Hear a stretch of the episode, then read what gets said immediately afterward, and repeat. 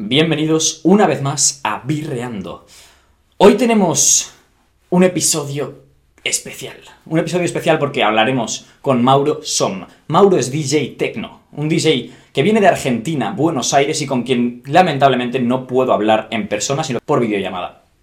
Mauro es una persona interesantísima y evidentemente profundizaremos en ese mundo, ¿no? En el mundo de la música electrónica, concretamente el tecno, pero tocaremos un poco las diferentes ramas. Al final hablamos de la música, hablamos de gente que decide dejarlo todo y centrarse en algo, en un mundo tan complicado como es el, el mundo musical. No mucha gente tiene, ¿por qué no decirlo?, los huevos para realmente dedicar su vida a algo así.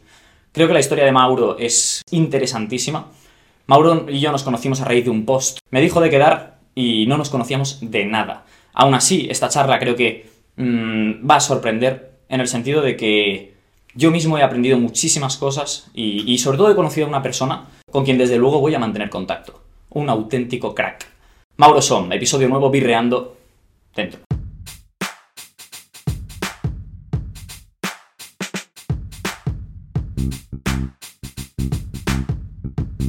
Cuenta un poquito tú, tío, ¿cómo, cómo empezaste en esto, cómo te empieza a gustar la música electrónica y tu trayectoria en general. Mirá, mi, la verdad mi conocimiento con la música electrónica arrancó cuando tenía casi 9, 8, 7 años. Pasa que mis padres vendían compilados de CD, ¿no? De música. Este, y en una tenían un disco de David Guetta. No me acuerdo si era el álbum Blaster. Y nada, lo puse en el equipo de música, me puse a escuchar música y me encantó, me enamoró de ese ritmo de la música electrónica de cuando ya era re chico.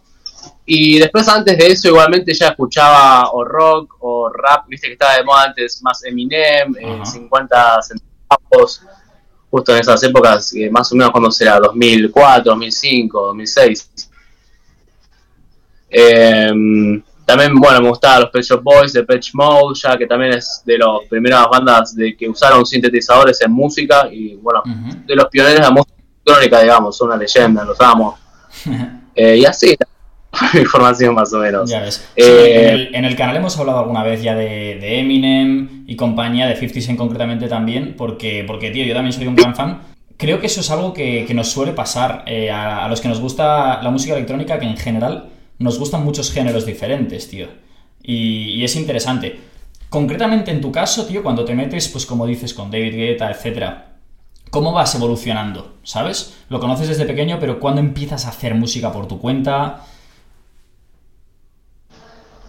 Cuando empecé a hacer música por mi cuenta, te soy honesto, fue hace cuatro años nomás. Okay, Pero después yo empecé al revés, yo empecé siendo más DJ, soy más DJ que producer. Uh -huh. Pero después en la parte de producción aprendí muy rápido, demasiado rápido, te soy muy rápido.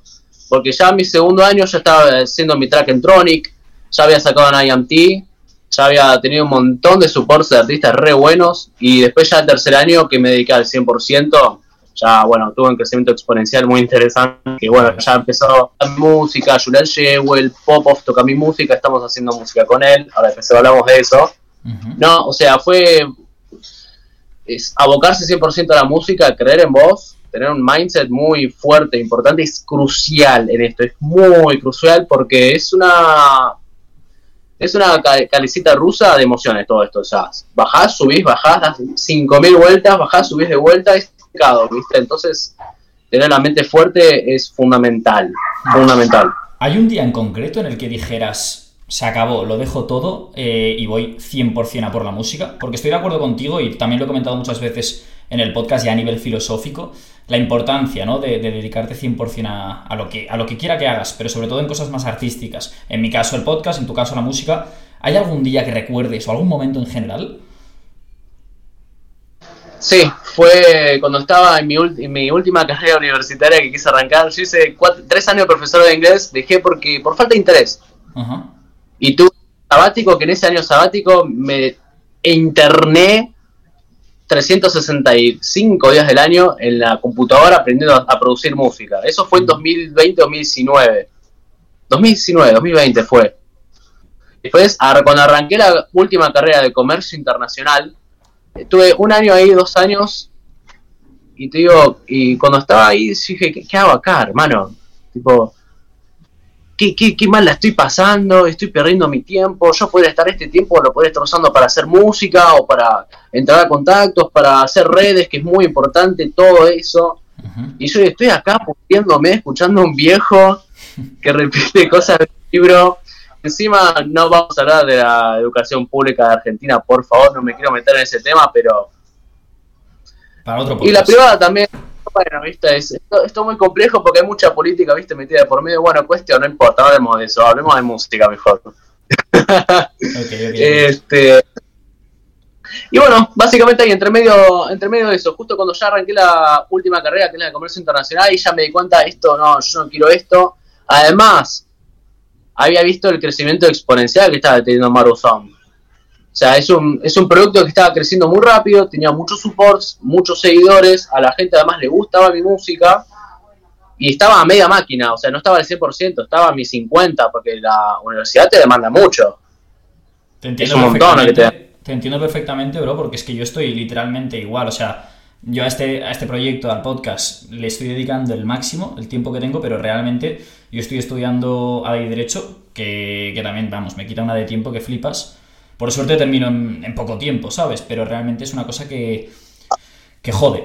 Jode porque también te das cuenta de esa posibilidad de crecimiento y dices, tío, eh, tal. Sí que es cierto que en mi caso, como es una carrera, son dos carreras, son seis años, la voy a acabar como sea. Y, mientras pueda ir haciendo esto, pues de puta madre. Porque no tengo prisa, ¿sabes? Pero bueno, de hecho tú y yo nos conocemos por el único post que he tenido, el único reel, vaya, que, que la ha petado un poco, ¿sabes? que me encantó, me encantó lo que hablaste, me encantó todo lo que dijiste. Entonces, yo te había mandado el mensaje privado cuando vi ese video tuyo que me encantó. Yo dije, no, este tipo me, gusta, me gusta mucho lo que dice. Además, me gusta el contenido, todo. Dije, no, este es un crack, hay que hablar con él. Y sos un copado.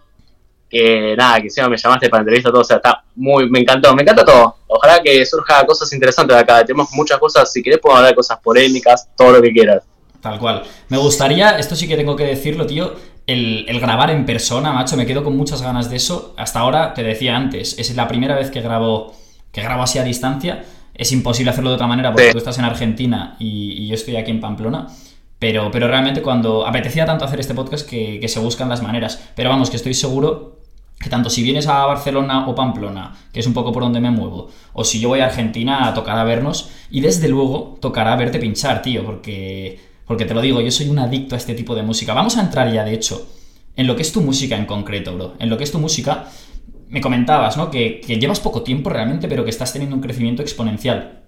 Yo me he escuchado algunas canciones estas, estas semanas que hemos ido hablando por Instagram y considero que tu música es bastante lo que se consideraría un tecno puro, en el sentido de que cuando alguien te habla de tecno, pues podríamos poner una canción tuya y se identifica a la perfección, ¿no? De hecho, a la gente que igual no está acostumbrada al tecno, podría costarle de primeras, porque a la gente le cuesta. Luego hablaremos un poco de eso, de al menos en España, cómo está un poco el tema musical, creo que en Argentina también.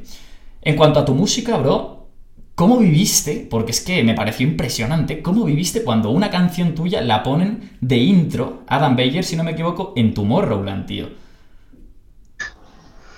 Y te soy honesto, me había llegado un mensaje directo por Instagram de un colega mío, Martín Kinrus. Che, amigo, ah, Meyer pasó tu canción en Tomorrowland. Yo digo, ¿cómo? Viste, me pongo a chequear, a ver en YouTube, en Milo Tracklist, que es una página que sube todos los tracklists de todos los sets, está muy buena. Me pongo a ver, arrancó Mauro Song, Once Again, en Tomorrowland 2022. Yo me quedé tipo. A tipo.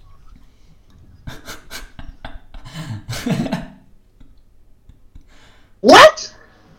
No, me puse re bien contento. Este los ojos llorosos, re feliz. Le, llamé a mi manager, le dije, che, a que no sabes la noticia que te tengo. Matías, que ahora está acá, pero está en la otra habitación que después lo llamo, así lo conocemos. Ajá. Lo che, ¿sabes? Te tengo una buena noticia. Él me dice, ¿qué pasa? Contame. ¿Viste la voz que tiene? ¿Sabes qué Adam tocó mi tinto en Tomorrowland, amigo? Dice, ¿cómo estás hablando en serio, amigo? No, y nos pusimos re contentos. No, la verdad no, hermoso, hermoso, fue hermoso. No era la primera vez, tengo que decirte que Adam había tocado esa intro igual. La tocó dos veces antes también, no en Tomorrowland, pero la tocó dos veces. Una en, creo que era O2 o 02 Academy en, eh, en uno de esos países del Reino Unido, no me acuerdo. No sé si era Oxford, te estoy tirando cualquiera, no era Oxford, pero Era por ahí, viste, por Edinburgh, creo que era Edimburgo. Eh, sí, en Edimburgo, después en otros lados más. Que justo había arrancado un set, yo vi en Tomorrow- eh, que lo subí a YouTube, había arrancado un set y que justo es como que cortaron el intro del set, pero justo estaba la cola de mi track. O sea, sé que ahí también tocó ese tema. Ok. Nada, pero re contento. Sí, sí, no, Es es. Es, una locura, tío. O sea, al final, yo he estado en Tomorrowland, tío. eh, he estado en el Winter. En el Winter. He Oh. estado en el de. Sí, sí. eh, era mi jodido sueño.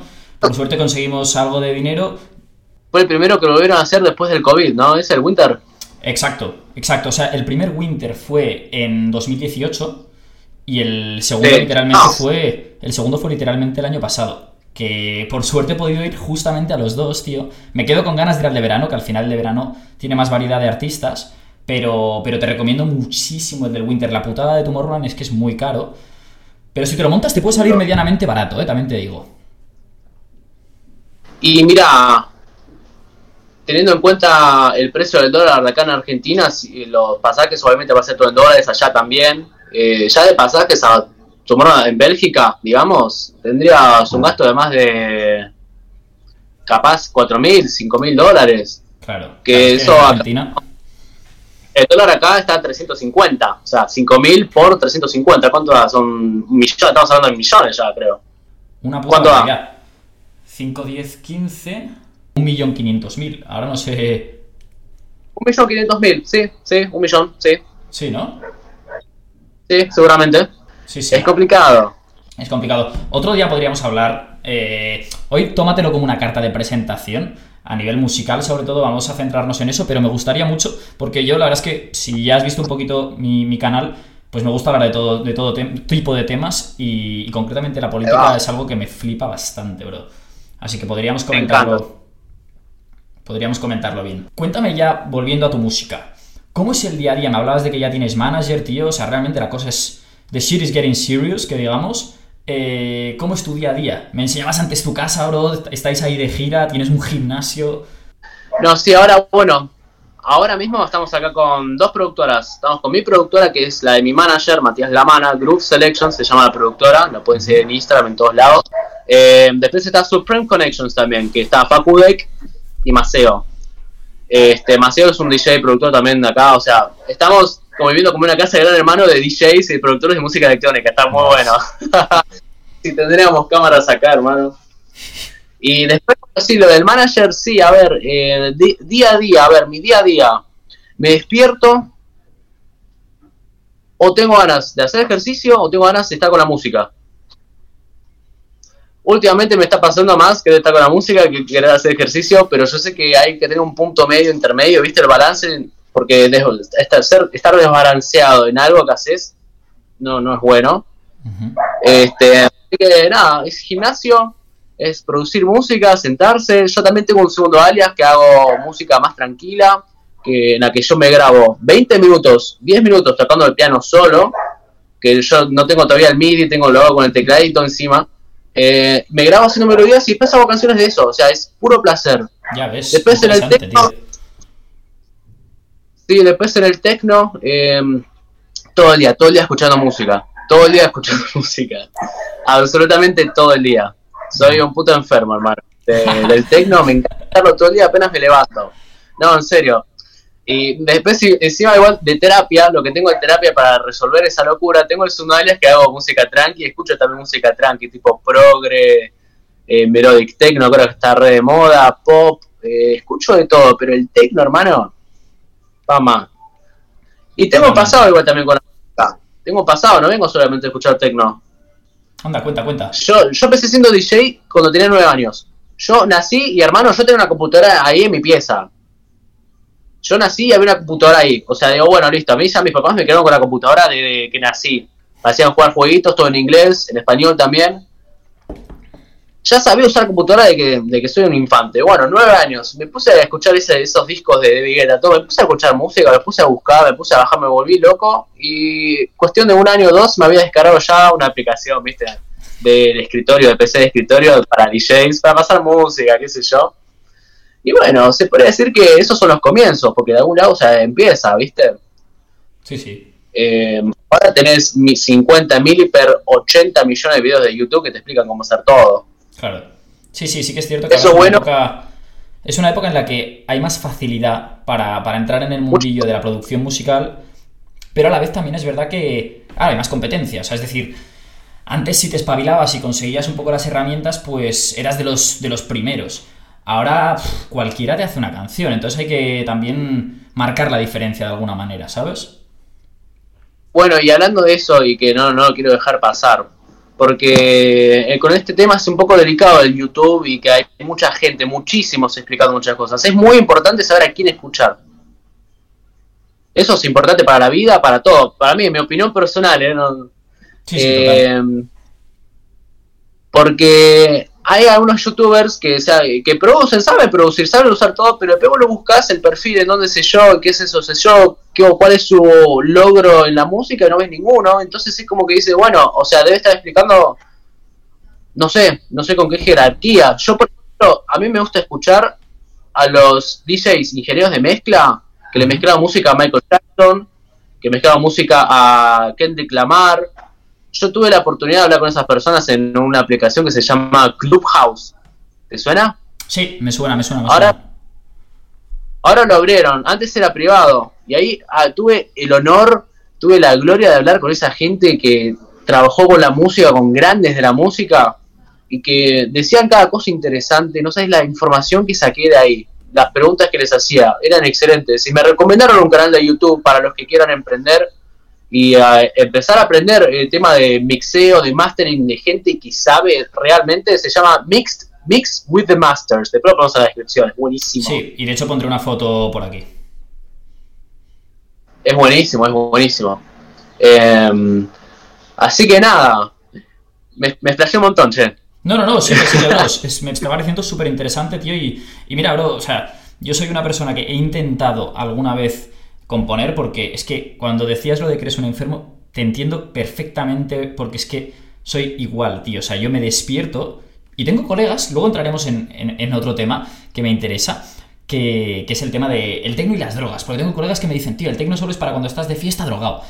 Bro, yo me despierto y escucho mm, a Boris Brejcha, ¿sabes? Minimal techno, un DJ alemán, tal, que, que tiene su rollo. ¿Me puede apetecer más melodic techno también de repente? Sí. Pero es que no hay una hora concreta. Lo que sí que sé, lo que es a ciencia cierta es que durante todo el día voy a estar escuchando música. Eso es 100%, ¿sabes? Inevitable. Mientras me ducho, mientras mm, como, si, yo- si no estoy con nadie, eh, mientras voy caminando, en todo momento, ¿sabes? Mi única duda, de hecho, es, joder, igual tocaría reducir un poquito.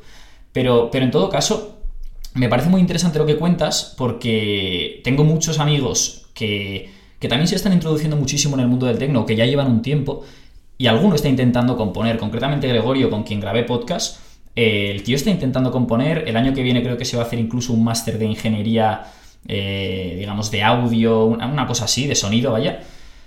Y, y toda esta información que das puede servir muchísimo a ese tipo de, de perfiles, porque si es un buen canal y si realmente te enseñan bien a cómo producir, es, es brutal, tío.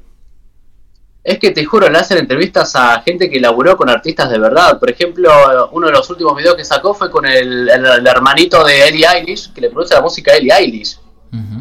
O sea, gente, gente metida grosa. Sí, sí, sí, sí. Ya ves. ¿Qué Vamos. opinas de la, la evolución? Ya no solo que ha tenido hasta ahora, sino cómo ves también de cara al futuro un poco el mundo del tecno, que al final es tu sector, ¿no? Eh, y ahora se está pasando un poquito más para el tecno alemán, siento yo. Se, están posando, se están subiendo mucho los BPMs. Eh, el 130, 132 es el nuevo 128, 126 en el tecno. A menos eso yo estoy sintiendo. Porque se está tirando más o menos todo para el raw techno, para el lado de Charlotte White, ¿viste? Me- que me encanta, de Amelie Lenz, todo ese sector que está teniendo un empuje bárbaro porque están sonando en los main stage de Tomorrowland, o sea, no, no es, es- ahí hay negocio, es buenísimo, es excelente. Sí, sí, sí, total. Este- la Charlotte tuve la suerte de verla y además también tuve la suerte, no en el main stage, pero de ver a su, no sé si su, noma- su novio, su marido, que es Enrico San Giuliano, y Sí, espectaculares. su novio. Su novio, ¿no?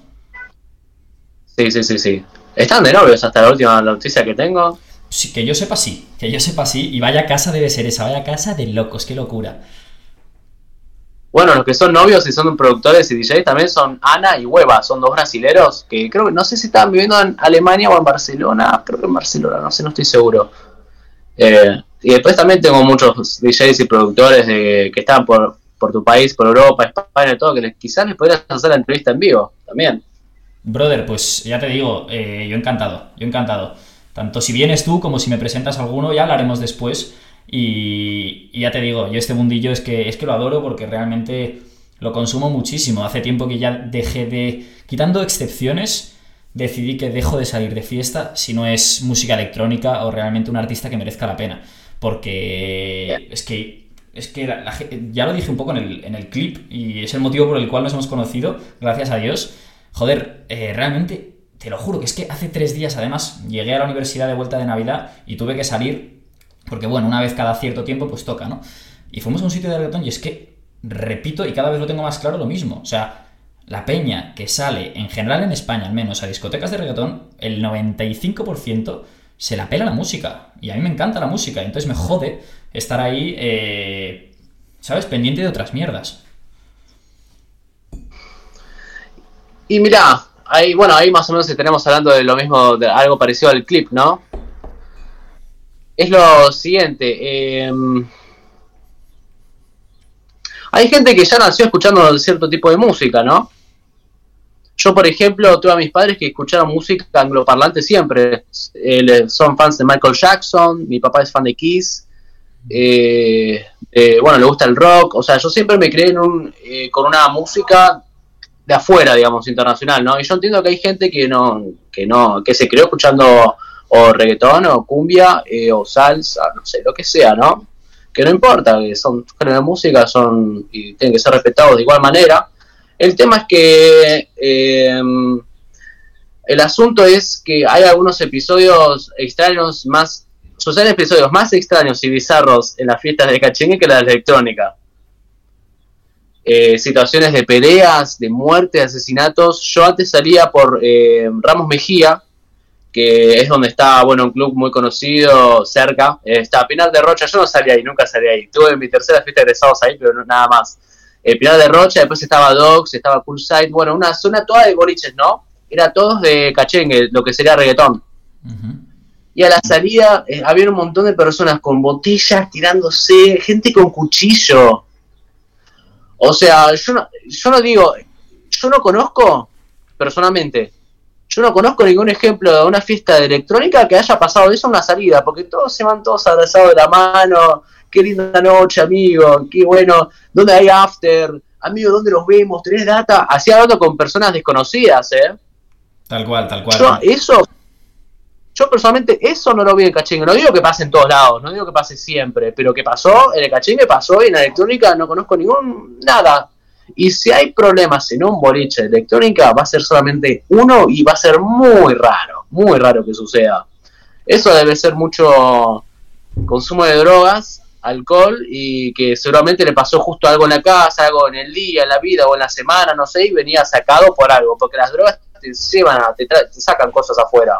Ahora entraremos, ahora entraremos en el tema de las drogas porque me interesa muchísimo, pero, pero es que para concluir este apartado me parece... Estoy totalmente de acuerdo con, lo que has comentado. Eh, obviamente al final seguro que hay casos y casos en todo tipo de música, ¿no? Pero, pero es, es, que es tal cual. O sea, yo he salido muchísimo en música electrónica y en diferentes géneros dentro de la música electrónica y nunca he visto problemas. Y lo que dices, como mucho, si hay algún problema es una persona en concreto a la que se le ha ido la pinza en un momento en concreto, pero es que no, yo no lo he visto. Seguro que hay, ¿eh? pero, pero yo no lo he visto.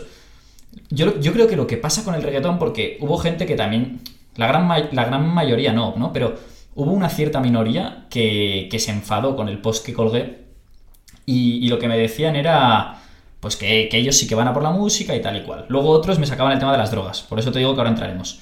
Entonces... Hay casos casos y casos, ¿no? Pero eh, al, eh, al, al contrastar las dos fiestas hay mucha diferencia. Sí, sí, o sea, yo lo que creo es que, y entiendo que habrá gente que evidentemente sí que vaya a las fiestas de reggaetón porque les gusta esa música y es lo que dices, totalmente respetable, es otro género musical y no, no tienen por qué gustarnos a todo, el a todo el mundo el mismo tipo de música ni los mismos sonidos. Pero lo que es evidente es que o bien hay gente que va a las fiestas, o sea, claro, al menos en España y en Latinoamérica me imagino que también, como el reggaetón es algo tan socialmente eh, consumido, lo que sucede es que hay mucha gente que va sin que realmente le guste esa música. Porque va todo el mundo y tal y cual. Y ahí es cuando se dan los problemas. Pero, bro, yo, te lo digo, o sea, es que en España mm, a más de la mitad de la gente la música le da absolutamente igual, ¿sabes? Ahí nacen los problemas. Lo bueno, lo bueno que tiene el techno, el rock y cosillas así, eh, o géneros así, es que como son minoría, la gente que va va por la música. Eso es lo bueno, yo creo. Concuerdo totalmente, va por la música, va por el artista que va a tocar, que va a escuchar, que va a pagar la entrada, que le va a dedicar esa pasti a ese artista que le gusta, esa gente... Entonces, bueno, tenés razón eso, y no solamente eso, a mí me gustaría agregar algo más, porque viste que en Argentina hay mucha pasión por el fútbol. Bueno, ahora las, hace no sé cuántos años la prohibieron, pero antes también habían problemas por el tipo de camiseta con el cuadro que tenía, ¿entendés? Si hay gente de Boca, River, Racing, Independiente, que son tipo eh, o sea, por cualquier cosa. Se matan, ¿no? Por cualquier cosa, ¿entendés? Eh, que, ¿En qué te afecta que tenga una remera? Che, o sea, personalmente en tu vida, a vos, ser humano. por eso yo no sigo el fútbol. Es que yo por eso no sigo el fútbol, por ejemplo, porque también este cuadro, hinchémoslo, pero ponele que meten un gol a vos, ¿en qué te modificó la vida? ¿Estás ganando plata? ¿Estás ganando eh, relevancia? O sea, ¿en qué te afecta? Es algo, es entretenimiento puro que está bueno, está bueno el entretenimiento, pero el pan y circo a mí, viste, mucho no me gusta. Sí, sí, estoy de acuerdo, o sea, al final, eh, a mí el fútbol personalmente me encanta, pero desde luego nunca me enfadaría. Tengo muchísimos colegas, la mayoría, de hecho, yo soy de Barcelona, pero soy del Real Madrid, eh, y la mayoría de mis colegas... Sapo de otro pozo, me encanta. Tal cual. Es lo que decimos aquí. Sapo de otro pozo, me mola, me mola. Pues sí, tío, eh, la mayoría de mis amigos son del Barça y sin ningún problema. Y de hecho me encanta pues debatir un poco y tal, pero hasta, hasta un límite. O sea, yo nunca me he peleado por fútbol. Porque es lo que dices, al final, a mí no me están pagando, ¿sabes? Eh, no me están pagando y no estoy ganando realmente nada porque mi equipo gane. Evidentemente, yo soy muy futbolero y sí que he sufrido alguna vez cuando el Madrid pierde, pero pelearse con alguien, tío, con otra persona, simplemente porque sea de otro equipo, bro, me parece una locura. Es un montón. Posta. Sí, sí, sí. Pero bueno, ahora no pasa tanto eso. Pero bueno, viste, hay casos, son cosas raras que suceden, viste, en ciertos sectores. Eh, con cierta con cierta gente que bueno no saber no pero bueno sí, sí, sí. tema tema drogas en la música electrónica Otro, otra cosilla que se me se comentó muchísimo no en el, en el post eh, yo lo entiendo porque es cierto y no lo vamos a negar que hay mucha gente que solo escucha música electrónica cuando va drogado. Y es así. Y sinceramente, a mí me parece respetable porque yo he visto a esa gente, probablemente vayan puestos de éxtasis y de M, que es lo más típico, y no hacen daño a nadie. Esa es la realidad. Van a su puta bola, se les ve que van drogadísimos, pero no hacen daño a nadie. Pero lo que es falso es que el tecno solo se consuma con drogas, porque, te lo digo, yo es que escucho el tecno sobrio. Como mucho, alguna birrita, tal, pero no necesito nada, ¿sabes? Y como yo, muchísimos colegas. Bueno, eh, tema drogas y música electrónica. Primero, no consuman drogas, chicos, y si lo consumen, infórmense muchísimo. Tienen que investigar qué es lo que se está mandando en el cuerpo, qué efectos causa, qué es lo que te hace, eh, la cómo afecta la serotonina de tu cuerpo, un montón de cuestiones, ¿no? Primero, lo mejor que puedo dar. Segundo, eh, tenés razón vos, yo, por ejemplo, yo me levanto a las mañanas, yo me tomo mi capuchino, como unas galletitas, unas tostadas y me pongo a escuchar de tecno a las 11, 12 de la mañana, empezando el día tranquilo para encontrar inspiración. Yo, yo tengo amigos, colegas que producen bajo la influencia de marihuana, por ejemplo. Hay muchos que después se dan cuenta que en la marihuana no te afecta creativamente, no, no te ayuda creativamente a hacer o crear música. Yo produzco mis músicas, mis, mis canciones más locas estando en mi casa tranquilo después de unas inspiraciones, obvio, ¿no? O sea, si vos vas a escuchar a Adam en la Resistance, si no venís con ideas de esa, de fiesta, esa noche, esa energía hermosa, que tan, ese tan buen momento que pasaste, estamos jodidos con la mente creativa ahí. O estamos teniendo un problema de inspiración. Pero, amigo, no hace falta consumir drogas para escuchar electrónica. Tecno. Sin ir tan lejos, David Guetta. ¿Hace cuánto es famoso haciendo música electrónica?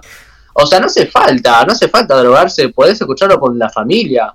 No te digo que vas a escuchar, a ver, un Axel Caracasis o una Charlotte de White ahí con tu abuela que escucha, qué sé yo, ¿entendés? Eh, pero... La abuela se te muere. No, es que claro, hay, hay tantos géneros de la electrónica. Es que eso es lo que, eso es lo que yo creo que mucha gente no entiende. Que la gente asocia el tecno con un simple tum, tum, tum, tum, que es un subgénero dentro del tecno, ¿sabes? Pero, pero es que tienes mil tipos. Hablábamos antes de Boris Brejcha, por ejemplo, o de la música de la música electrónica más alemana. Joder, es muy diferente de lo que te encuentras en, en Londres, donde te encuentras más drum and bass, por ejemplo, o en Edimburgo. Exactamente. Lo de Boris Brecha sería el mínima, el high tech minimal, creo. Ese es, ese es el nombre, sí, sí, sí, que es un género que creó él mismo, es decir, es el máximo exponente, vaya. Y después, o sea, te juro, no hace falta, pero ahora yo por decir esto voy a quedar como un careta, porque dice, ah, es un careta, no se droga. Yo te juro, yo con el tema de drogas no me drogo.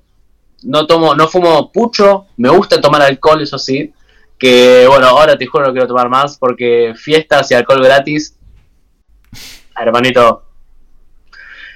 Este, pero el tema de el tema de drogas eh, es complicado porque no te voy a negar que la amplia mayoría, por no decir absolutamente todos, consumen, pero consumen bajo su responsabilidad, sin molestar a nadie, comprándose ellos eh, su propia droga con la plata del trabajo que ellos ganaron y con su vida pueden hacer lo que quieran, ¿no? Cada quien es dueño de su vida, de sus acciones, libre albedrío, loco. Totalmente. No, no, yo, yo en ese aspecto soy muy liberal y estoy de acuerdo en que, como decías, si la gente se informa y si la gente realmente, sobre todo que se informe, es que yo creo que es, lo más básico, ¿no?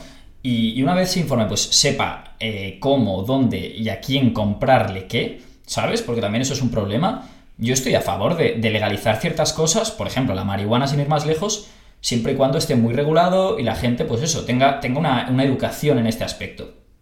Porque luego hay gente que simplemente tiene curiosidad y lo prueba todo y ahí es cuando se dan problemas. Pero vamos, yo soy como tú, eh, me gusta, me gusta la realidad, me gusta ir sobrio, no necesito más allá de la cafeína, ahí sí que reconozco que estoy muy adicto a la cafeína, pero, pero que también es una droga, ojo, igual que el alcohol, ¿eh? Pero en definitiva, eh, creo que es un tema muy social. O sea, nosotros el alcohol lo tenemos normalizadísimo y, simplemente la drogas como la marihuana u otras, por el hecho de ser ilegales, pues hay cierto sector de la sociedad que ya las, las tacha al 100%, ¿no? Evidentemente, repito, creo que tiene que haber un control, pero yo estoy a favor de que la gente sea responsable y, pueda decidir. Hasta un límite, también te digo, ¿eh? Y mira, ahí, ahí, está, eso es lo que yo quería apuntar, el límite. Yo tengo muchos amigos, muchos amigos, viste, de que fuman marihuana y están los amigos que fuman marihuana cuando salen o socialmente, ponerle qué sé yo, y están los que fuman todo el día, todos los días. Hay una diferencia muy importante y crucial. Yo tengo amigos que fuman todo el día, todos los días y andan a hacer también que otras cosas. Y decís, che, loco, todo bien, pero ¿cuál es la necesidad de fumarte ahora terrible troncho? No, para arrancar el día. No sé, no, sé por qué tienen que estar constantemente drogados. Es que son drogadictos y no se dan cuenta, entonces. O sea, la, la marihuana causa, eh, causa adicción, pero nada que ver con otro tipo de drogas que son recontra más letales, ¿no? Sin ir tan lejos. La marihuana causa adicción, pero es muy difícil que te cause adicción. Tenés que estar fumando todo el día, todos los días. Que es un montón. No, no hace falta. O sea, viví la vida, amigo, sentí... Yo soy como vos igual, gusta andar por la vida sobrio. Eso es lo que pasa también. La realidad, mm, al mismo tiempo reconozco que yo soy curioso y, me gusta vivir experiencias, tío. Creo que la vida solo es una y que, joder, hay que, hay que saber cuándo disfrutar también, relajarse, fumarse un puro o lo que sea. Pero pero sin excederse, ¿sabes? O sea, siendo consciente de, tus objetivos, tío, de quién eres tú, de qué quieres hacer con tu vida y, no andar perdiendo el tiempo todo el día, porque yo también tengo amigos que me dicen lo de la marihuana pues te relaja y, está de locos y le digo sí, por supuesto que te relaja y, y precisamente por eso, pues que lo hagas de vez en cuando, me parece de lujo, pero si lo haces siempre, al final vives relajado y te olvidas de que la vida no es estar siempre relajado. La vida conlleva a veces, pues que igual no te apetece levantarte a cierta hora, pero te has comprometido con algo, ¿sabes? Y lo haces, tío. Y yo creo que te vas a dormir mucho más tranquilo cuando, cuando tienes un día de curro así, que no cuando simplemente estás eh, perdiendo el tiempo, ¿sabes? Sí. Ahí está Maceo, uno de los chicos de la otra productora que les estaba presentando. Buenas. Encantado. Hablamos. Estamos justo así la noche. Ah, bueno, entonces ¿dónde me siento? Ah, No, es más. ¿Vos te vas ahora? eh, me voy a preparar música. Oh, bueno, bueno. Es... Voy a preparar música, pero bueno, nada, Rosy, la noche van de la mano. Y la- Re- repetiremos, repetiremos. Bueno, chicos, un gusto. Me voy a decir terminar Igual, eso. Bueno, bueno. Cuídate. Y mira, y después ah, con ese tema para cerrarlo. Eh, hay gente que quizás se podría ofender mucho por lo que dijimos hoy, porque lo toma como un estilo de vida que no está mal, que no les afecta en nada y viven su vida normal estando todo el día drogados, básicamente. Entonces es complicado, ¿viste? Es complicado. Yo, ¿viste? Mucho no me meto en esos temas, cada quien es como es, pero yo nada más digo. Yo tuve amigos que fumaron marihuana, que fumaban marihuana todo el día, todos los días, y no los vi con tanto rendimiento. Es una Sí. observación que hago, nada más. Sí, sí, no. eh, es que, brother, yo creo que nos entendemos muy bien. O sea, opino lo mismo. Opino lo mismo. Creo que cada uno efectivamente es libre de hacer lo que quiera. Y, y, tío, y hay gente que decide que mm, merece la pena vivir la vida hippie. Y se van a un monte y son felices mm, pasándola bien, viendo las estrellas y tranquilamente, bro, respetable, me parece de locos. Yo creo que al final en la vida se trata de ser felices, ¿no? Pero desde mi, desde mi prisma, que, que soy una persona a la que le gusta currar, despertarse pronto y hacer sus mierdas, no, no, no podría combinarse con, con las drogas. Es así, ¿sabes? Ah, ahí va, claro, claro. Si hay estilos de vida y estilos de vida, tal cual. Eso los hippies me encanta. Tipo, yo fui- voy a Bariloche hace más de 10 años con mi familia y ahí ves todo el cielo estrellado, montañas, tenemos el lago, una paz, otra, volvés renovado de energía. Es un lugar hermoso de Argentina, es precioso, Bariloche se llama. Es lo más lindo para ver que tenemos en el país, lo más lindo. Ya ves, ya ves. Tengo pendiente un viaje a Argentina y seguramente a Buenos Aires. Acá tenés, acá tenés el host. Ese. Sí, sí, no. Te tomo, te tomo la palabra, bro. Y lo mismo digo, repito, con, con Barcelona y con España en general. Si en un futuro. Pronto voy a... Europa voy a tener que ir pronto, tengo que hacer una gira ahí. Vale, vale, vale, vale, vale. Pues cuidadín. Eh, ya te digo, si en un futuro, que esperemos que sí, y seguro que si sigues trabajando lo consigues, llegas a España, llegas a pinchar realmente en España, vamos, te traigo a todos mis colegas. Vos te venís a la cabina conmigo y grabás los dos en la cabina. Ya ves, ya ves que sí, firmado, bro, firmado. Vamos a entrar, de hecho, en tu... Volviendo un poco a tu plano personal y ya analizando un poco el futuro, ¿cómo te ves, tío, de aquí a, de aquí a un tiempo? Ahora que ya has decidido que, que muy poco tiempo, repito, para que la gente lo recuerde, cuatro años lleva Mauro haciendo música, pero ya estás 100% metido en esto, es exponencial, estás subiendo, si bien es cierto que es una montaña rusa, tiene buena pinta.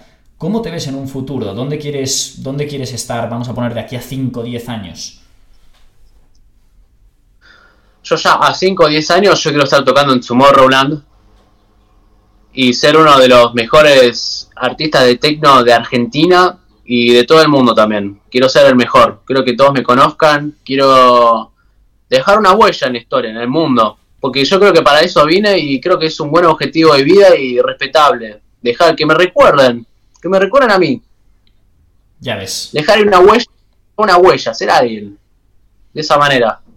Y en cinco años, eh, sin ir tan lejos, ahora este año ya va a salir la primera EP que hice. Esto es información importantísima.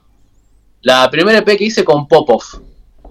Popov es una super estrella de la música electrónica, es una leyenda. Él tocó mi música, yo después me puse a charlar con él personalmente. Y me dijo, bueno, y cuando tocó acá en Buenos Aires, en Crobar, me invitó al hotel en donde él paró, me recibió de la mejor manera, como si fuéramos amigos de toda la vida. Es un genio. Qué gran. Es un. Nota que está tan feliz de la vida, viste, que. No, no es ni siquiera. No es egoísta, es, es un genio, porque para que, para que me pida a mí de hacer una collab, es un honor enorme. Entonces, bueno, va a salir la collab con él este año y el remix de una mega estrella que es mi productor favorito, se lo pedí y me lo cumplió, Popov. Julian Shewell va a hacer un remix de nuestro tema y me acaba de mandar un mensaje hoy, apenas me desperté, Popov, diciéndome que Julian va a sacar el remix ya para, fin de- para este fin de mes, lo tenemos.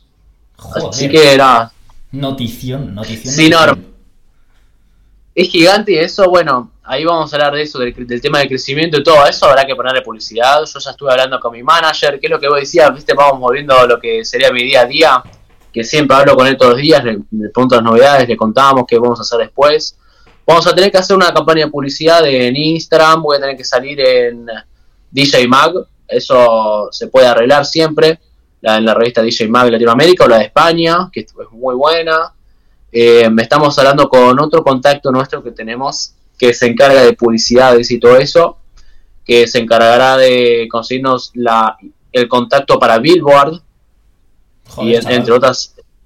Bueno, sí, sí, sí, él maneja a varios artistas muy bien. Entonces es como que estamos laburando, es todo un proyecto todo esto, que hay que meter plata, hay que invertir, eso sí. Yo tengo un amigo de Estados Unidos que este ejemplo lo hizo genial, es Sam Wolf. Yo lo conocí hace 2, 3 años cuando tenía 4.000 y ahora tiene 20.000 seguidores de gira. Él tiene el Blue Check en Instagram, tocó con Green Velvet, la está pasando re bien, está haciendo todo re bien. Eh, y esto es como, hay un cierto plan, cierto proyecto, ciertos objetivos y metas por cumplir para llegar a un, a un cierto objetivo, ¿no? Lo mismo es en esto, porque todo es un sistema. El tema de la industria de la música es un sistema. Estudiar una ciencia es un sistema. Todo lo que vos quieras estudiar es un sistema, está basado en todo. Entonces vos cuando lees el sistema, cuando lo codificás, ves qué onda, qué, es, eh, a qué acciones, qué repercusiones tienen, eh, hasta dónde llegó. O sea, vos puedes codificar todo si lo lees y te informás. Entonces, no es que es una cosa del toque divino a veces, no se trata de eso. Se trata del toque divino de, qué sé yo, de, de lo que vos te dedicás, que sos buenísimo en, en las entrevistas, por ejemplo, en, ser, en hacer producción. Vos tenés ahí una habilidad, ¿no? Vos esa habilidad, vos la agarrás, vos le... Vamos a tener que hablar así. Le pones dinero arriba, le pones publicidad, y encima es bueno y de calidad, y presentás a un producto bueno en el mercado, sos aceptado. Ya ves. Así como cualquier otro tipo de producto, con McDonald's. ¿Qué es McDonald's? Es un producto. Bueno, vas a los locales de McDonald's y es característico que estás entrando a McDonald's. Ujú. Literalmente lo estudiaba en clase porque ya, ya te digo, estoy estudiando ADI Derecho, Administración de Empresas y Derecho, vaya. Y, y el ejemplo de McDonald's es perfecto porque es que es literalmente una marca que tú puedes estar en Japón, puedes estar en España o puedes estar en Argentina, que el McDonald's va a ser claro, ahí está, mira. va a ser el mismo. Total. O sea, obviamente hay matices porque es verdad que en Estados Unidos la hamburguesa como tal es diferente de la de España, pero el rollo de McDonald's, el- la instalación como tal, las, el ambiente que hay dentro es, es- es lo mismo, es una marca. Entonces, evidentemente es como dices, sí, sí, calidad más inversión y obviamente una buena estrategia eh, a soñar, tío, a total. soñar. Sí, sí. Por eso yo te digo, y por eso pasan estas cosas últimamente de esta, en esta época moderna que vivimos, que salen niños con ideas revolucionarias geniales de aplicaciones, páginas de internet, todo, que se hacen millonarios. Se hacen millonarios con 19, 20, 21, 22, 23, 24, 25 años, se hacen millonarios y después vos ves a, nuestros padres, que son de otra época con 40, 50, y decir, ¿qué pasó? ¿Cómo hizo? Entonces, vivimos en épocas muy buenas, la internet lo es todo, la internet lo dio todo, creó todo este mundo moderno y es lo que tiene básicamente ahora fuerza. Sí, sí. Hace, hace no tanto, bro. Hace 200 años probablemente eh, estaríamos pendientes de con qué país cada uno se está peleando o comerciando. Pero es que ahora mismo Internet nos permite no solo, eh, joder, tener una época más pacífica y con más oportunidades, sino que gente como tú y como yo podamos contactar del día a la mañana a una semana vista y podamos tener esta conversación y colgarla para que la gente la pueda ver. Es increíble, tío. La tecnología es hermosa. Sí, sí, total, bro. Soy- una, yo me considero una puta rata de ciudad, hermano. Me gusta la naturaleza, pero yo me considero una puta rata de ciudad, hermano. Yo creo que los que nacemos en ciudad es complicado dejar- dejarlo porque te acostumbras a ese, a ese ruido, a esa velocidad y, e incluso le pillas, le pillas el rollo, ¿no? Pero alguien que viene de pueblo, meterlo en una ciudad también es verdad que es una locura. Es una combinación complicada, te digo. Sí, sí, sí, sí, sí. Bueno, pero cerrando el tema del objetivo, ¿no? Hasta, hasta de dónde podríamos llegar en cinco años. Yo quiero aplicar esta estrategia que te comenté ahora. Vamos a ver. Estoy buscando unos inversores todavía que podrían llegar a ser amigos, podría llegar a ser yo también con lo que gano, porque reinvertir en tu producto es lo mejor que puedes hacer siempre. Total. Porque vas pinchando, más allá de producir como tal, vas pinchando en diferentes fiestas barra festivales o te limitas a producir. No, yo soy DJ y productor. La productora, que es de mi manager, él se encarga de conseguirme las fechas y todo eso. Yo también busco, eh, me hago amigos, ya sea de Buenos Aires, de, las, de todas las provincias de Argentina. eh, todo el networking, digamos, ¿no? Ya sé también de artistas internacionales como de España, de Alemania, de Estados Unidos, de México. Yo tengo amigos por todos lados. Me los amo, son mis hermanitos porque nos encargamos, nos hacemos, hacemos lo mismo todos. Entonces, este, sí, toco en Buenos Aires, en boliches ya toqué en Crobar, toqué en Bahrein, que son, ya son dos boliches de música electrónica muy buenos. Toqué en ese boliche Blow, que es muy conocido porque en ese boliche Blow se hacen las fiestas Under Club. Son excelentes. Después hablas- también estoy tocando boliche, perdona, ¿a qué te refieres exactamente? ¿Al, al sitio como tal? ¿A la fiesta? el club. Ok. Por asegurar, Eh, porque claro. igual hay algún, mucha gente de España lo estará escuchando y quizás están pensando, no estoy seguro de qué es, ¿sabes? Ahí va, claro, creo que internacionalmente se le llaman clubes, club. It's Crowbar Club, Barring Club, serían todos esos, Under Club. Em, pero bueno, sí, estoy tocando en boliches, fui a tocar Ushuaia, ya toqué una vez internacionalmente en Montevideo, toqué en Uruguay, ahora estoy arreglando, viendo eh, para Chile, tengo amigos en México que me quieren llevar también, a Estados Unidos, ese tour le quiero meter con todo, me encanta, me encanta América. Ya Igual quiero ir a Europa, quiero Europa. Pasa que América me gusta mucho porque ya fui a Miami con mi familia, tuvimos la oportunidad, la suerte de ir a Miami todos juntos y se dio. Eh, pero me encanta mucho Estados Unidos, me gusta mucho. Hombre, Me Estados gusta Unidos, mucho al Estados final, lo bueno que tiene, tiene cosas buenas y cosas malas, como todos sitios, pero a nivel show, si te dedicas a algo artístico, etcétera, mm, los shows que hacen en Estados Unidos no te los hace nadie. En todo lo que hacen, hacen un show, tío, incluso en la política, y lo hacen de puta madre. Y bueno, el pop culture siempre tiene que estar. Tal cual, tal me cual. encanta a mí. Eh, ahora estamos haciendo música con un amigo de Francia que se llama The Reactivities. Es un genio. Es uno. Esto yo se lo dije personalmente. Yo cuando empecé a escuchar techno, eres uno de los artistas favoritos para mí. Eras, todos, todas sus músicas me gustaban. Y ahora, y pude hacer una EP con él. Ya sacamos una EP en el sello de Pop Off. Sacamos una EP de tres tracks que está buenísimo. Eh, me lo tocaba, lo tocó Sam Paganini, Popov. Estamos haciendo un track y conseguimos una vocalista que cantó. A ver, te voy, a- te voy a hacer adivinar, a ver si lo casás. Eh, conseguimos para hacer vocales de una vocalista que hizo música con un DJ muy famoso, superestrella mundial, que su nombre empieza con C. Cal Cox. ¿Con qué? art- No. No, Eh, más, más, eh, más del EDM. Más comercial, vale. Sí, que lo escuchas en las radios. Es electrónica. Es un nombre y un apellido. Empieza con C y termina con S. Cinco segundos antes que lo diga. Vale. Eh... No, no, no, no. no. Calvin Harris. Oh, Calvin Harris, joder, claro. Vale, vale, yo estaba pensando algo un poquito más underground, ¿sabes? Perdona, ¿y cuál es la historia? O sea, teníais a una vocalista de Calvin Harris. Sí, a una vocalista que trabajó con Calvin Harris. Vamos a pagarle para que cante un track nuestro. Porque los artistas así, ellos te cobran por hacer un track, una colaboración. ¿Qué sé yo? Nicki Minaj con David Guetta, Nicki Minaj le cobrará no sé cuántos millones de dólares. Claro, claro, claro, claro. Joder, pues, pues es fichajazo, tío. Es fichajazo. La verdad es que me gusta tu ambición, tío, y veo que, que le estás metiendo duro. Eh, se anticipan, cuanto menos tiempos interesantes, porque realmente me has contado varias cositas. eh, seguro que además te surge alguna que no te esperas, que eso siempre pasa. Cuando pasa eso es hermoso.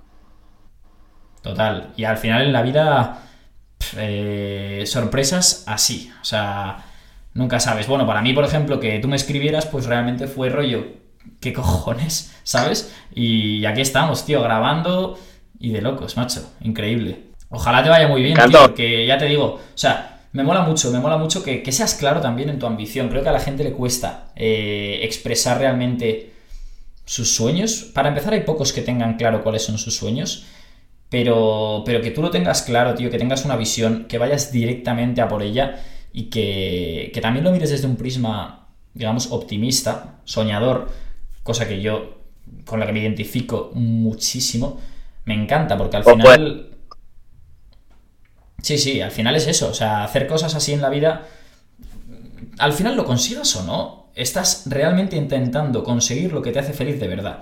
Y yo creo que eso ya te digo, aunque no lo consiguieras, te da la paz eh, del día de mañana decir, al menos lo intenté, porque es que imagínate la rabia que debe dar tener mm, 60, 70 años y pensar, guau, siempre me encantó esto y no lo hice, pero no porque no tuviera tiempo, sino porque no tuve huevos, ¿sabes? Tú estás teniendo huevos, tío, y es admirable.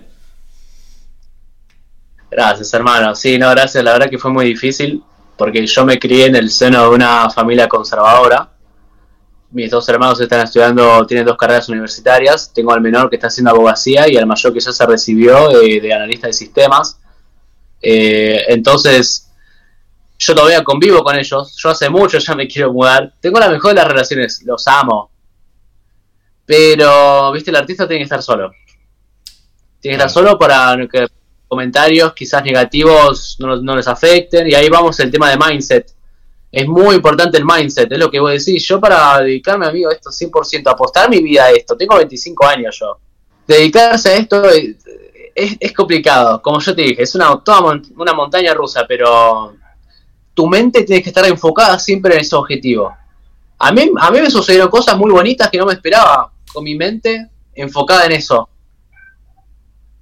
Llamalo ley de atracción, llamalo porque quizás yo seguía un plan que a mí personalmente me parecía que estaba haciendo lo correcto. Llamalo lo que quieras, pero estar enfocado, tener un plan y seguirlo y ver que ves que, o sea, seguirlo, ese plan primero tiene que estar justificado por muchas cosas, ¿no? Tenés que hacer una investigación previa. que este hizo esto? Ok, este artista hizo esto, logró esto. ¿Qué causó? ¡Wow! ¡Qué re bueno, interesante! Sirvió. Ah, te- teniendo el análisis del mercado, del sistema que te dije, seguir ese plan, estar enfocado, confiar en vos, verte ahí, visualizarte, esto es muy importante, es muy importante. Visualizarte ahí, que estás... Yo me visualizo que estoy en Tomorrowland ahí re de fiesta, eh, Qué grande. visualizar es muy importante. No, es que es loco, porque fue avanzando la cosa. Yo primero me visualizaba tocando en clubes, en boliches. Cuando eso se dio, que se dio, eh, ahora me estoy visualizando en Tomorrowland. Después de Tomorrowland me voy a visualizar otra cosa. O sea, es, va a ser algo de no parar, porque tenés millones de posibilidades de mercado. Ya sea también tenés un merchandising, podés hacer tu marca, podés abrir tu propio boliche si, tenés, si ganaste suficiente dinero con el tema de la música, que si querés podemos hablar de dinero, la música, el arte y todo eso. De una, me interesa muchísimo. Este. mm, Podés sacar un montón de ramas a partir de un producto, es excelente. O sea, no- yo personalmente no me pararía solamente en ser un artista. Me encantaría también tener empresas, tener, formar compañías, me encantaría todo eso. Obviamente, obviamente, sí, sí. Eh, repito, mentalidad muy parecida a la nuestra porque, porque yo lo enfoco de la misma manera. Great minds think alike, como dicen, y, y en este caso... ¿Cómo, cómo? ¿Cómo fue? Great minds think alike. Las grandes mentes piensan parecido. Ah, ah, y, la ves, la ves. y es que es tal cual, tío. O sea, al final, no sé si llamarle mm, aspiraciones o lo que sea, ¿no? Pero desde luego lo que sí que me, me denomino es un soñador, tío, y me gusta escuchar a Peña que, pues eso, que tiene inquietudes. Eh, me gusta lo que dices de que no solo es la música, que el día de mañana quieres hacer más cosas. Y también me flipa el tema de la visión. Eh, el otro día comentaba con, en, un podcast que hice con mi amigo Bernardo, hablábamos de Conor McGregor, que es, bueno, es un tío que podrá, cada uno tendrá su opinión sobre él, ¿no? Pero a nivel Joder, a nivel mentalidad, el tío tiene una mentalidad fuertísima. Y, y siempre habla de esto, siempre dice que él, y hay vídeos que lo prueban, vídeos de él con 16 años, diciendo a cámara, o con 18 años, cuando no era nadie, básicamente diciendo a cámara que él iba a estar entre los grandes, ¿no? Que él iba a estar en la UFC y que él lo veía, que él lo veía, literalmente lo decía, ¿no? Y buah, cuando lo escuchas y cuando realmente también te crees tus, tus sueños a ese nivel, dices, joder, me gusta, me gusta no solo pensar así, sino rodearme. Creo que también es muy importante eso, tío, rodearte de gente que confíe en ti y que también tenga sus, sus aspiraciones. Es un peligro y es difícil evitarlo el caer con gente que, que te eche para abajo o que tenga otro tipo de actitud ante la vida, ¿sabes? Es que sí, es rodearte con gente que comparta lo que vos opinás, lo que vos pensás, lo que vos crees, que sea soñadora también como vos. Juntarte con personas así es fundamental, es fundamental. Eh, sin ir tan lejos, los europeos tienen algo que a mí me encanta, que es que son todos unidos. En la música electrónica, los DJs europeos, que son, bueno, qué sé yo, sin ir tan lejos, Tiesto, Armin Van Buren, entonces hace un montón. Ellos se apoyaban entre ellos, crecieron juntos. No había esta cosa del resentimiento o la envidia o de que, ay, quiero ser mejor que él. Eso es lo que la crítica constructiva por que yo tengo de, de, bueno, de la música en general en Latinoamérica, por lástima. Porque yo tuve la suerte, la experiencia de crear dos grupos. Hice dos grupos de Instagram, unos con todos mis amigos de Estados Unidos, Europa y otros de toda Latinoamérica y en el que son más compañeros, en el que te hacen el aguante, en el que te apoyan, en el que te eh, que los que hicieron las reglas todos fueron los europeos. Y sabés que dicen y se, y se disculpan después cuando se olvidaron de ponerle like a tu post, o sea, son tan amables. Los adoro, los adoro, adoro a todo. Y esas cosas faltan acá. No te digo que no haya gente que no sea así acá, obvio, ¿no? Pero yo te digo, eh, hice un grupo de 20 DJs y en el otro, en el europeo, hay como 30, 40. Y en el de 20 de Latinoamérica, no sé, no está tan activo. En el europeo están todos activos. Es muy importante eh, juntarte con personas que piensen como vos, que, se, que tengan tu onda, que sean soñadores, porque al fin y al cabo eh, vos te rodeas de energía, ¿no? La gente, nosotros tenemos electricidad en el cuerpo. Yo, eh, con el tema de la metafísica, yo me relaciono muy bien con la metafísica. Cuando vos estás rodeado de personas que tienen un objetivo en común, como ahora, o con personas exitosas también, que eso es muy importante, rodearte con personas exitosas. Porque cuando vos te rodeas con personas exitosas, indirectamente o directamente vos también te vas a volver exitoso. Eso, eso pasa casi constantemente. Constantemente. Porque te rodeas de esa energía, de ese sueño, de esa garra, de ese saber, de ese conocimiento, que te nutre, te nutre la vida. Muy interesante. O sea, hay una frase, supongo que en, Argentina la conocerás también, que, literalmente explica esto, que es eres de quien te rodeas, ¿sabes? Y es que es tal cual. Eres de lo que te rodeas, hermano. Por eso me mola, me mola sí. mucho, tío, el, el rollo que lleváis también en esa casa, que bueno, la gente no lo ha visto, ¿no? Pero antes me has enseñado un poquito el gimnasio, la sala que teníais por ahí, tal y cual, iba gente pasando por ahí, digo, madre mía, qué vida tan, tan movida. Uh, gran hermano house llena de DJs y productores acá, pero ahora se fueron todos porque les dije que justo tenía entrevista, todo, entonces fueron a hacer su vida, por suerte, son unos genios. ¿Cuántos sois en el piso? Pero, eh, somos como 12. 12 personas. Acá está todo, a ver, venga que te muestro. Ahora apagaron todas las luces, creo, pero esto es lo que sería el baño. Está lindo, no está feo. No está mal. El baño. Acá el vestidor, que no sé dónde está la luz, pero bueno, un vestidor hermoso. Entonces allá tenemos otra habitación que es un desastre el piso de abajo. Hay otro piso de arriba que hay otra habitación. Acá está el baño, acá hay otra habitación que tenemos el gimnasio. ¿Sois todos DJs en la casa? Todos no. Eh, somos varios DJs, varios productores de eventos, eh, diseñadores artísticos y RPPs, o sea, públicas. O sea, somos todos que laburan en equipo en una noche en un boliche. Todos relacionados con el mundo de la música. Sí, con nuestros eventos, porque nosotros venimos, estamos en Mar del Plata ahora, yo soy originario de Buenos Aires, estamos en Mar del Plata de gira, eh, haciendo eventos en un boliche enfrente al mar. Hermoso. Ya ves, colega, ya ves. Tío, eh, ya te digo, viviendo la vida. Sí, ahora estamos acá disfrutando. Estamos disfrutando. Me- yo me vine todo el mes, me vine a hacer toda la temporada acá. Vale, vale, vale. Ahora- ¿Cómo conociste a toda esta gente? ¿A raíz de redes sociales o cómo vas conociendo a todo este equipo?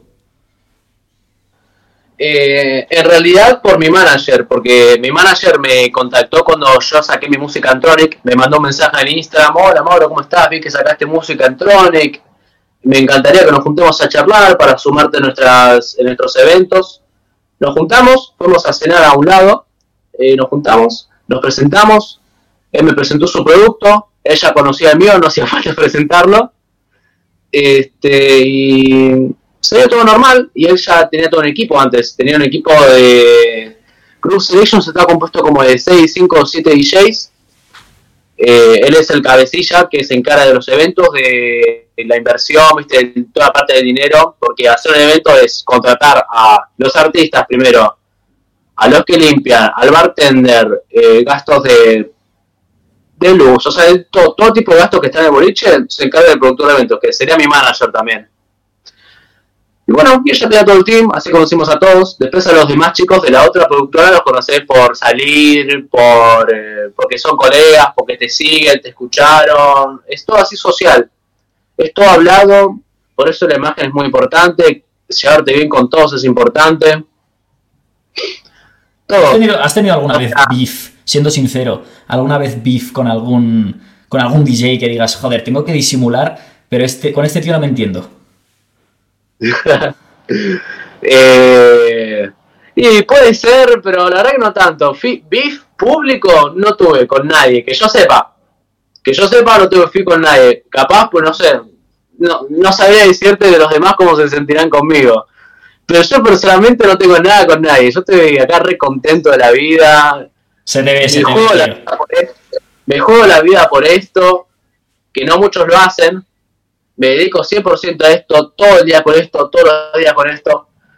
Y me dijeron algunos productores de eventos, Mauro, vos te sacas fotos con pop te mostrás con que te lo relacionás con este, con los otros, Mauro, no esperes que a todos les caigas bien. Digo, bueno, qué sé yo, no sé. Es que ah, yo te juro, no veo ningún problema en eso. Yo tampoco, pero hay gente, hay gente muy envidiosa, tío. Antes hablábamos también de, de cómo llegar un poco al éxito. Creo que la envidia es de las cosas que más eh, te apartan del éxito, No tenés que tener nada de eso. Vos, eso en tu sistema no tiene que estar. Lo único que tiene que haber es admiración, amor y pasión. Punto. Y sabés que era. eh, eh, ahora que hablamos de esto, que quiera delegar a ese cóctel de lo que para mí necesitarías para que llevas una vida plena de ser exitoso, o lo que te quieras dedicar siendo emprendedor, emprendedora de, de ropa, de cosméticos, de maquillaje, todo, todo lo que vos quieras. Vos no tenés que tener ningún sentimiento negativo. Punto. No tenés que envidiar a nadie. Vos tenés que admirar al que hace, a la persona que logró estar en donde vos quisieras estar. Decir, bueno, a ver, ¿qué hizo? Vamos a ver qué onda. Vamos a ver, eh, haremos ideas. Hizo entrevistas. ¿Cómo hizo? Habló, habrá hablado de, de su, de su proceso, de su crecimiento. Eh, y juntar y tratar de juntarse con ellos, tratar de cruzártelos, hablar, establecer una charla. Eso es lo mejor que puedes hacer, no decirle, ah, esa persona, ese, eh, qué sé yo, eh, ese pendejo de mierda que tiene eso no se lo merece. ¿Y qué se va para jugar si se lo merece o no? Tal cual, tío. Hay un montón, hay un montón de situaciones que son, que son re complicadas. Vos tenés que tener eso, y tenés que tener sed de gloria, eso es lo que te quería decir. Lo que quería agregar, sed de gloria, no es avaricia, es sed de gloria, hermano. Ya ves. Buena definición, sí, buena manera de describirlo. A veces la gente se confunde eh, y creo que es importante, tío. Repetimos, depende de cada uno. Hay gente que, que se conforma con, con estar tranquilamente, tener una familia y, y tener un trabajo que le permita vivir el día a día. Creo que depende de cada persona y cada vida es respetable. Pero eh, en, mi, en mi caso, tío, y, y en el tuyo, pues ya lo has explicado antes, por supuesto, creo que somos personas con sed de gloria y que está es necesario que, persigamos ese tipo, de, ese tipo de cosas, porque es que la gente como nosotros, si no lo intenta, es infeliz. Esto es así. Infeliz. Definición excelente. Nada más que agregar. Pues con esto, brother, eh, voy a despedirme. La verdad es que ha sido un auténtico placer, tío, un auténtico placer conocerte, porque realmente, eh, claro, Hemos tenido aquí una charla en la que hemos hablado de muchas cosas, parece que, nos conozcamos ya de, hace tiempo, pero es que literal nos conocemos desde hace no sé cuánto, semana, dos semanas, por, por el tema del post de Instagram, básicamente. Y, joder, macho, eh, qué gusto conocer a gente así a raíz de, pues de un, proyecto como este. Para mí, solo con, con instantes así es que vale la pena, vale la pena. Dejaré que te despidas de la gente. Recordar, recordar todos que podéis seguir esto por YouTube, Spotify, Apple Podcast. Dejaré en la descripción link a tu, a tu usuario de Spotify para que la gente te escuche y a cualquier tipo de, bueno, cualquier tipo de enlace, link o cosillas que me mandes, que va a estar interesante. La productora, eh, seguramente tengas una web, puede ser. Tienes tu propia web. Vale, todavía no. En todo caso, cualquier tipo de cosas así, eh, incluso mail para quien quiera contactarte, igual hay un productor musical que está escuchando esto o alguien importante del, del sector, que por casualidad tal, Cualquier cosa que, queráis probablemente estará en la descripción. Así que dicho esto, bro, dejo que te despidas tú mismo. No, chicos, nada, decirles que me encantó, me encantó el espacio, de verdad vos sos un genio, nos tenemos que juntar en persona después, tomar unas birras, salir a, la pista del club conmigo y enfiestarte todo, te voy a succionar el alma esa noche y... y no, y nada, agradecerte a vos por el espacio, me encantó hermano, me encantó, me encanta divulgar, me encanta divulgar información, me gusta tener estas charlas. Y quiero decirles a todos que sí, eh, que si quieren, si les gusta, si están interesados en ver lo que hago, eh, que me sigan en Instagram, me pueden encontrar en, Google, me pueden buscar cualquier cosa, Mauro Som, Mauro S-O-M-M, me pueden encontrar en cualquier lado. Me buscas en Google, te aparezco imágenes, videos, todo, todo. Así que. Y vos sos un genio. Vos sos un genio. Mauro Som, ya lo conocéis. Genio por dos, eh, un chaval que sin duda con, esta ambición, con esta sed de gloria, nunca mejor dicho, eh, vamos, pero prometo, no tengo, no tengo dudas de que llegará a donde quiera llegar a nivel musical. Lleva poco tiempo, solo cuatro añitos, y como hemos dicho antes, ya tiene una cancioncilla por Tomorrowland. También os pondré el link, al igual que su usuario de Instagram, y como os, como os he dicho, cualquier tipo de cosa. Un placer y nos vemos en el próximo.